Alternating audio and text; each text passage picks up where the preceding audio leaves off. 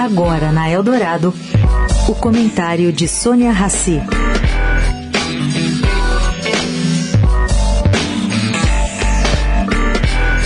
Gente, para cumprir uma promessa de campanha, o presidente Lula assinou uma portaria criando o Conselho de Participação Social do Plano Plurianual Participativo. Sua promessa foi a de dar espaço a representantes da sociedade civil na elaboração do orçamento brasileiro.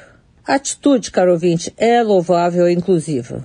Mas a história mostra como isso é difícil. Um conselho formado por 68 pessoas de setores e pensamentos muito diferentes vai funcionar de fato como braço auxiliar do governo federal? Bom, como gesto simbólico inclusivo, pode ser importante. Os escolhidos representam desde a conhecida Central de Trabalhadores do Brasil, passa pela Associação Brasileira de Lésbicas, Gays, Bissexuais, Travestis, Transsexuais e Intersexo e chega até a liberação animal.